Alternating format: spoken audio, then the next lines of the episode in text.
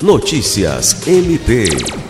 O Ministério Público do Estado do Acre, MPAC, por meio do Núcleo de Apoio e Atendimento Psicossocial, NATERA, encaminhou ao Delegado-Geral de Polícia Civil do Estado ofício requisitando a instauração de inquérito policial para apurar a conduta inadequada no atendimento em saúde mental por parte de profissionais do Pronto-Socorro de Rio Branco.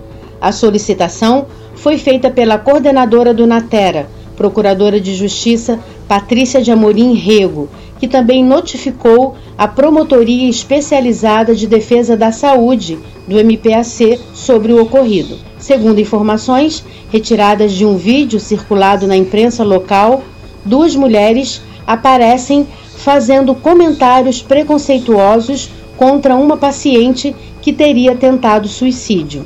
Considerando a gravidade da situação exposta, o MPAC pede apuração de eventual responsabilidade penal na atuação das servidoras dos leitos de saúde mental do Pronto-Socorro de Rio Branco. Lucimar Gomes, para a Agência de Notícias do Ministério Público do Estado do Acre.